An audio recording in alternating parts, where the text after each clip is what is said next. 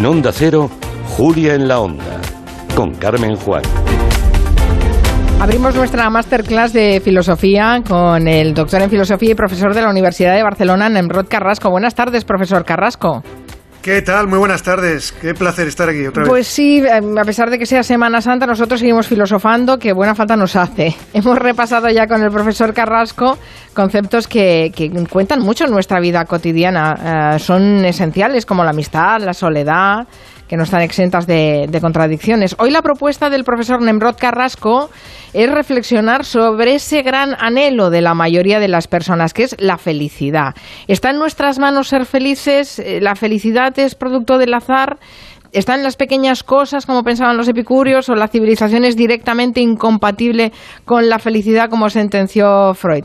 ¿Usted es más epicúreo o más freudiano, profesor Carrasco? Bueno, la verdad es que yo creo que hay que empezar a, desinflar un poco el ideal de felicidad. Quizás sea algo muy que tiene mucho que ver con los tiempos que nos ha tocado vivir y a lo mejor deberíamos empezar a rebajar ciertas expectativas porque si no, de lo contrario, eh, nos puede angustiar la búsqueda de la felicidad y convertirse en algo radicalmente contraproducente. Si alguien quiere hacer algún comentario a propósito de la felicidad o alguna pregunta o alguna reflexión o su propia filosofía de vida, pues ya sabe que tiene abierto el buzón de voz de Gelo, que es el 638-442-081 y también tenemos abiertas nuestras redes sociales. Vamos a empezar por el principio. Mm, dice usted que rebajemos las expectativas, entonces eh, supongo que debería pensar que la felicidad no es a lo máximo a lo que deberíamos aspirar, ¿no? Claro, esto entra en, colisión directa con lo que toda la historia de la filosofía, o una parte muy significativa de ella, ha sostenido, ¿no? Es esta idea de que la felicidad es el bien supremo al que, al que aspira todo ser humano. Porque claro, ¿qué, ser humano no, desea alcanzar la, plenitud? ¿Qué, ¿Qué, es la felicidad, no? Sino la consecución de esa vida plena. Y se le han dado muchos nombres y se le han dado muchos significados a esa vida plena. Pero, claro, la cuestión es, eh, ¿hoy podemos seguir aspirando a eso? Eh, en estos tiempos que nos ha tocado vivir, que son tiempos de incertidumbre, tiempos de fragilidad, tiempos de vulnerabilidad extrema, eh, ¿todavía podemos aspirar a alcanzar algo de esa plenitud? Esto por un lado. Pero es que además, por otro lado, hoy la, búsqueda de la felicidad se, ha convertido en una especie de, imperativo. hoy en día eh, no sé si tenéis esta sensación, ¿no? De que hay, como una presión generalizada para, ser felices.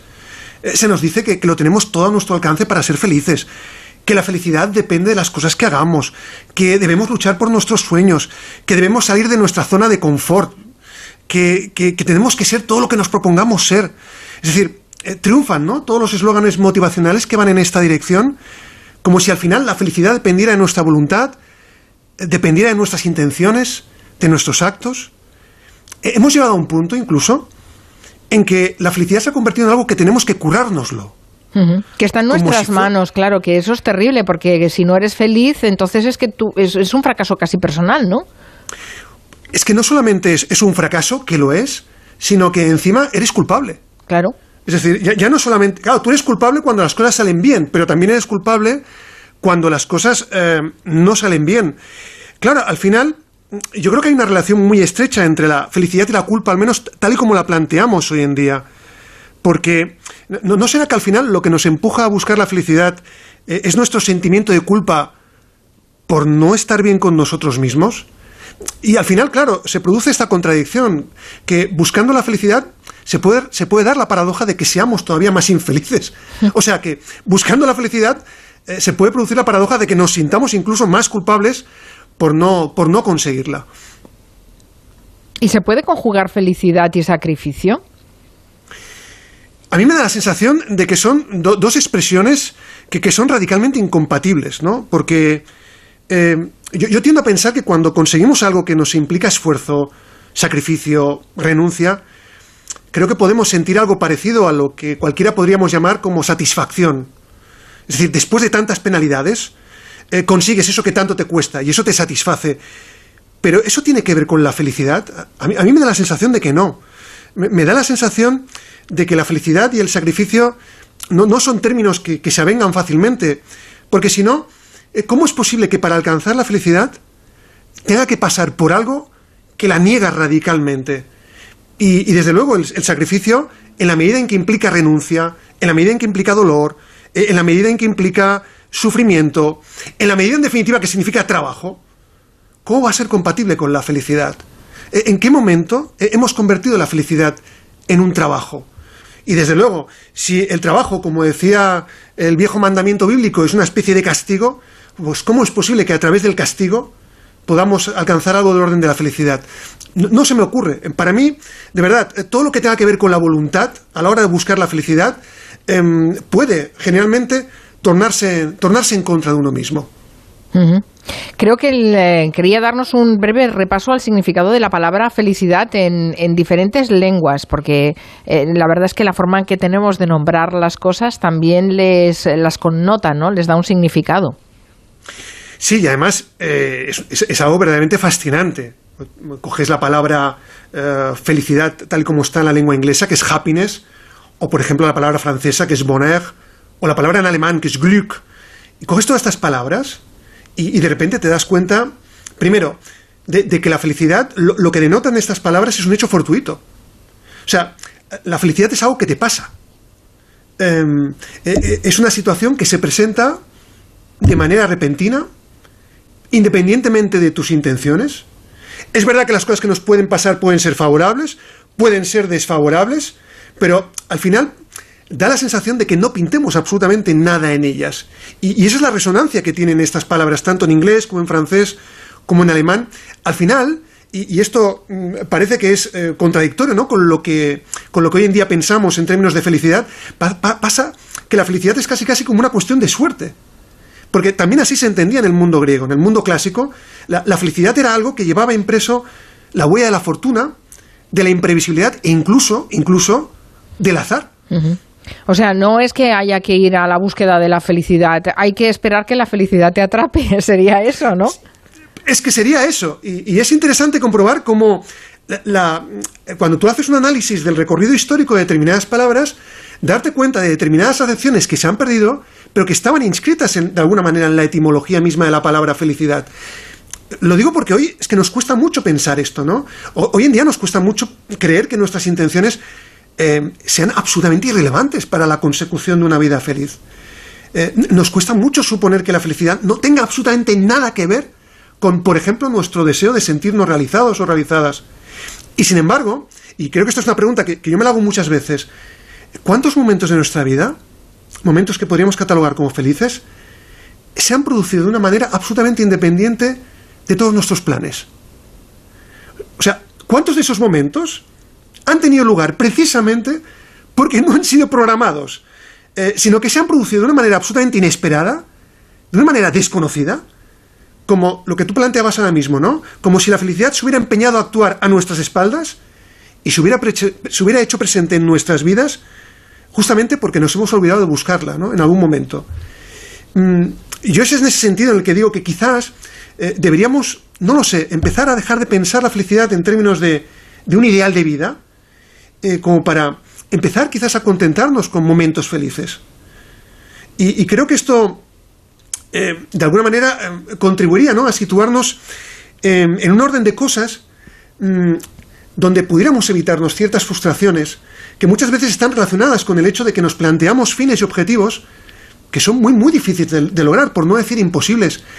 Y cuantos más mm, difíciles son esos objetivos o cuanto más irrealizables son, eso más frustración al final nos acaba generando. Eh, algo que en, una situación como la que estamos viviendo, una crisis pandémica, venimos también de una crisis económica, evidentemente las circunstancias no, no son muy optimistas ¿no? de cara a la felicidad tal y como nos la han vendido en ese gran mercado de la felicidad, ¿no? en ese gran mundo del marketing de la felicidad. ¿no? Claro, es que hubo un tiempo en el que pensábamos que la felicidad era algo que nos aguardaba el futuro y que estaba en nuestras manos el poder realizarlo. Pero claro, es que cada vez nos cuesta más imaginar el, futuro en términos que sean felices. E, es verdad que seguimos sujetando nuestras vidas al, futuro, porque seguimos creyendo de algún modo en la felicidad, pero hay una verdad que yo creo que es incontestable y es que, además se ha hecho evidente durante la crisis del 2008, la pandemia lo, ha recrudecido y de qué forma, em, ya no confiamos en el futuro tal y como confiábamos antes. Mm. algo se ha roto en nuestra confianza en el futuro. Y, el futuro como promesa de felicidad, de algún modo, se nos ha quebrado. Vamos a ver qué, qué, reflexiones sobre la felicidad nos hacen llegar los oyentes a través del 638-442-081. La alegría, al igual que la pena, para mí son transitorias, pero sin embargo la felicidad es mi manera de vivir, mi manera de disfrutar, mi manera de decidir. Eh, cuando disfruto de todas esas cosas, con o sin compañía, es cuando me siento completamente feliz. Hay una frase muy bonita de Marco Aurelio que dice así, que la felicidad dependerá de la calidad de tus pensamientos y es muy bonita y muy cierta. La mejor definición de felicidad que yo vi nunca la encontré escrita en un muro en una calle de Pontevedra con spray que ponía la felicidad no es más que una opinión. Me pareció muy acertada. ¿Qué le parece, profesor? Bueno, son reflexiones muy, muy, muy, la verdad es que muy atinadas. Me gusta esto de que la felicidad es una opinión, porque es verdad. Eh, hemos llegado a un punto en el que eh, cada cual tiene su propia idea de lo que es la felicidad. La, hemos subjetivizado ¿no? hasta tal punto que ya mm, casi casi renunciamos a buscar como una especie de definición que sea susceptible de ser universalizable porque eh, hemos construido la felicidad como un traje, ¿no? A la medida de cada cual. Y sin embargo, y, esta también es una contradicción que a mí me llama muchísimo la atención, y es que cuanto más se individualiza la idea de felicidad, más se da uno cuenta de hasta qué punto las cosas que deseamos cada uno en su foro interno, en el fondo, no son muy distintas de lo que piensa la mayoría. O sea, al final la individualizamos, pero también es verdad que mm, si acabamos preguntándole a la gente qué es lo que para ella significa la felicidad, en el fondo seguramente no nos dirían cosas que serían sustancialmente muy distintas los unos de los otros. Y los filósofos dicen cosas sustancialmente distintas. Por ejemplo, antes mencionábamos lo Epicuro. ¿Qué dice Epicuro? Bueno, Epicuro es fascinante. Primero porque se le ha confundido con un hedonista, eh, como alguien que planteaba la, vida feliz como una vida consagrada al placer más desbocado, ¿no? Y a, gozar del presente de la manera más intensa posible. Y lo cierto es que Epicuro no, dice nada de esto.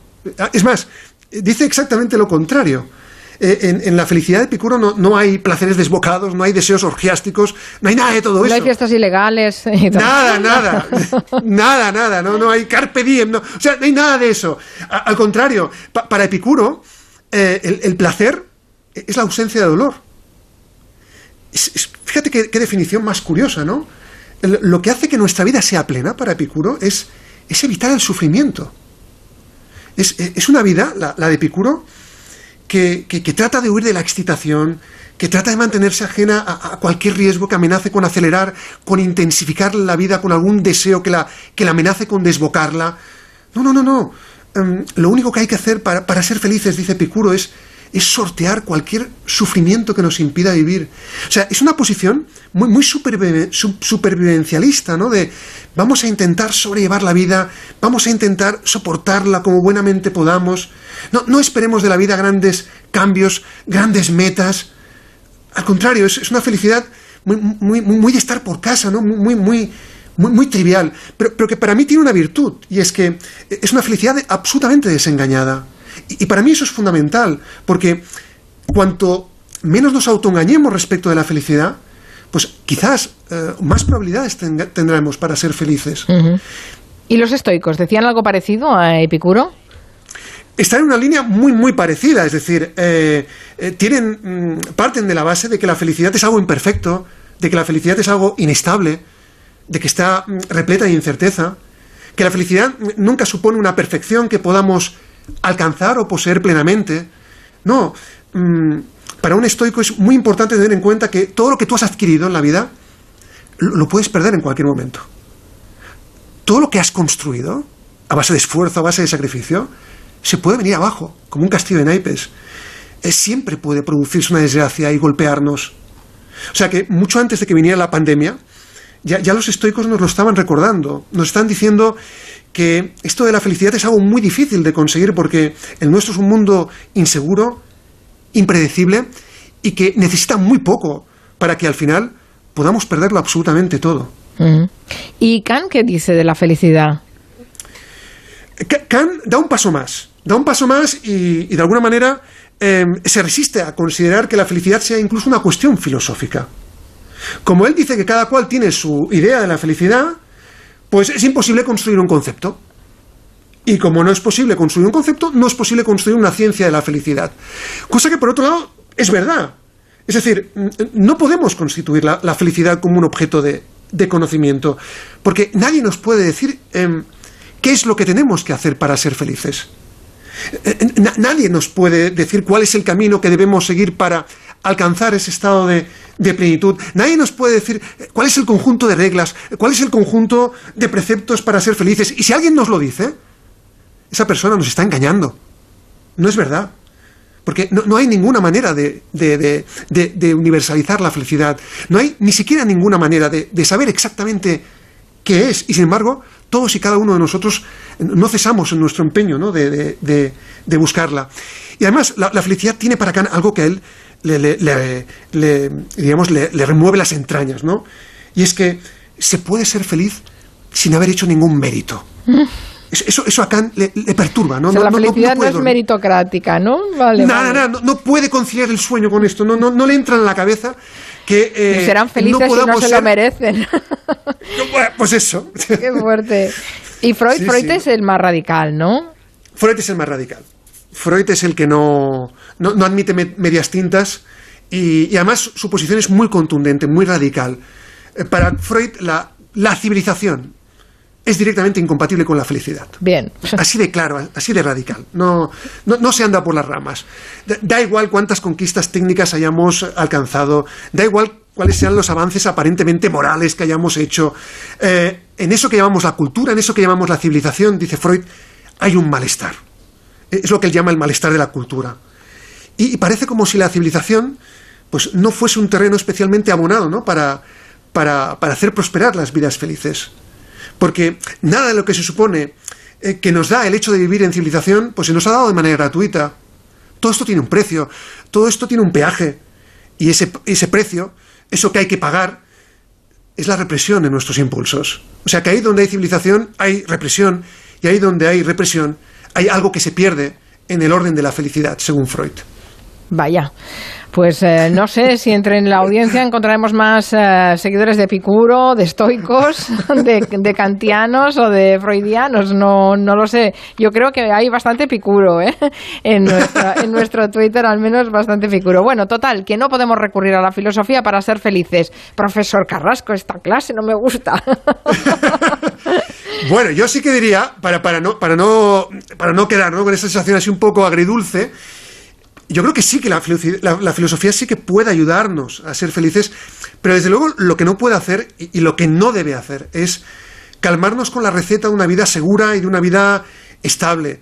Eh, en todo caso, como dice Picuro, sí que nos puede ayudar a, sobrellevar la vida pues en medio de la contingencia más radical y en medio de las fluctuaciones de un mundo en el que al final pues estamos expuestos a la pérdida. Y, creo que en ese sentido, bueno, sí que puede tener algo de, terapéutico, o al menos eh, algo más. Eh, como mínimo nos ayuda ¿no? A, rebajar las expectativas que hemos construido alrededor de la felicidad. Lo decía al principio, rebajar las expectativas es la forma de filosofar. Eh, vamos a ver qué dicen los oyentes, que tenemos más mensajes. ¿Cuántas veces somos felices sin darnos cuenta? La felicidad realmente consiste en estar contento y satisfecho con uno mismo. Bueno, no está mal, ¿no? Estar contento y satisfecho con uno mismo. Ya, ya es eso, ¿no? Más o menos, eso sería Epicuro, ¿no? Bueno, pero plantea el viejo problema de si podemos ser conscientes de la felicidad, porque hay quien considera que los momentos que nos eh, han granjeado la, máxima felicidad posible son momentos de los cuales en general no somos conscientes de, ello. Con lo cual sí que sería un tema interesante plantear hasta qué punto podemos ser conscientes de la felicidad. Interesante. Muchas gracias, gracias, profesor Carrasco, por esta masterclass sobre la felicidad. A ver qué nos pensamos para el lunes, que nos vengamos un poco arriba. Venga, pues sí, nos venimos para arriba. Venga. Gracias, feliz Semana Santa. Adiós. Igualmente.